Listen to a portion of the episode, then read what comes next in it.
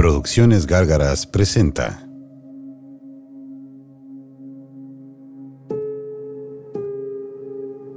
De diario en diario.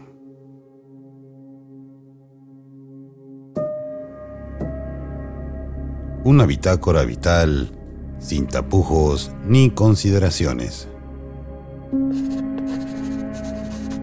Queridos todos, hoy comienzo a escribirles estas líneas para hacerles saber.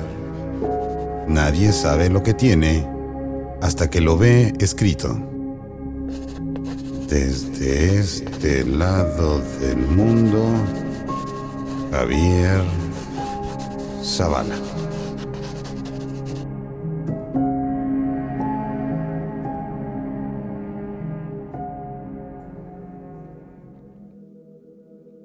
Día 1.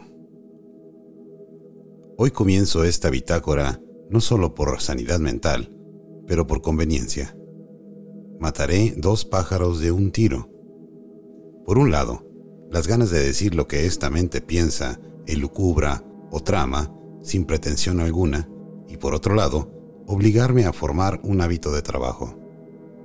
Recuerdo en esta hora las palabras de Carlos Fuentes que decía que ser escritor era un oficio, que uno debía de ponerse a escribir como las secretarias o funcionarios públicos, con un horario, diario y oficiosamente. Así que aquí estoy. Comenzaré esta aventura que matará ese doble propósito. Mucho tiempo pensé que ser escritor tenía tintes místicos, que era para ungidos, que se necesitaba un editor una editorial que respaldara tus dichos, tu estilo, tu reputación. Hoy no veo esa necesidad como una obligatoriedad. Todos tenemos algo que compartir, importante o no. Todos, en estos tiempos, tenemos a la mano recursos que antes parecían sacados de la ciencia ficción. El futuro nos alcanzó. Somos resultado de los adelantos modernos somos hijos de nuestra era que nos pone aquí, en este punto. Soy un habitante del futuro que vislumbraba cuando tenía 20 años y leía a Arthur C. Clarke o Asimov, y que me imaginaba si eso algún día sería real. Pensaba cómo sería ese mundo donde todo estuviera a la mano, donde comunicarse fuera cuestión de un deseo simplemente, y no de la obviedad de la barrera de la distancia. Ahora mismo, tengo en casa una máquina de escribir que no precisa de papel ni de recambios de cintas impregnadas de tinta.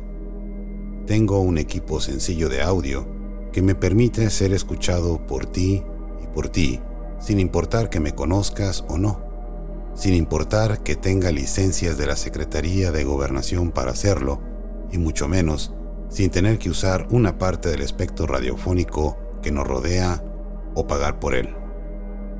No necesito cintas electromagnéticas para grabar esto, ni licencia de locutor.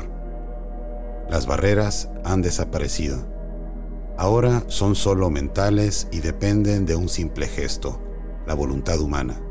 La mía para hacerlo, la tuya para escucharlo, para entablar este diálogo íntimo, gozoso, vertiginosamente posmoderno. Y quizá eso deba tratar en esta primera página. La procrastinación como ese antivalor que detiene las voluntades del hombre posmoderno. Vivimos bajo el supuesto de que necesitamos muchas cosas para lograr algo, lo que sea. Pensamos que se necesita tiempo, dinero, conexiones, timing, suerte para hacer o lograr algo. Al día de hoy, esos supuestos pasan a ser fantasmas, meras taras mentales que impiden a la gente lograr su cometido. Solo hay esperanza en la acción, decía Jean-Paul Sartre. Una cita que me ha acompañado desde hace muchos años, pero que solo hasta recientemente he logrado entender y asimilar del todo.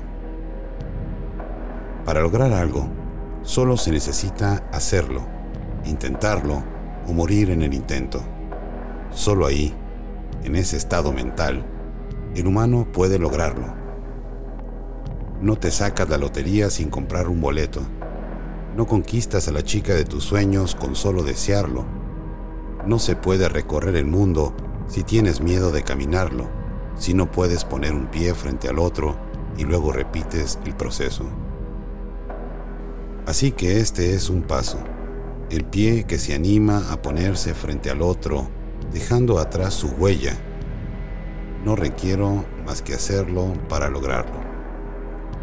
Este diario, esta bitácora, comienza así su existencia, sin pretensiones, sin búsquedas maravillosas, sin otra explicación que la nota mental de romper con tabúes, taras y procrastinaciones impuestas por una sociedad que todo el tiempo te dice que no puedes, que está difícil, que solo algunos pueden acceder al privilegio de comunicar o ser oídos.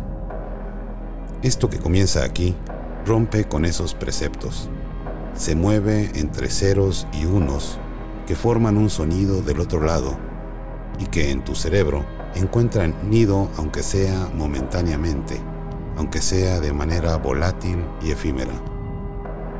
Tuve que viajar 4.492 kilómetros desde Guadalajara hasta Vancouver para darme cuenta que la distancia no importa, que las barreras son mentales, que incluso un simple diario en forma de podcast puede ser suficiente para dejar de ser la persona que fuiste, para convertirte paso a paso, poco a poco, en la persona que quieres ser.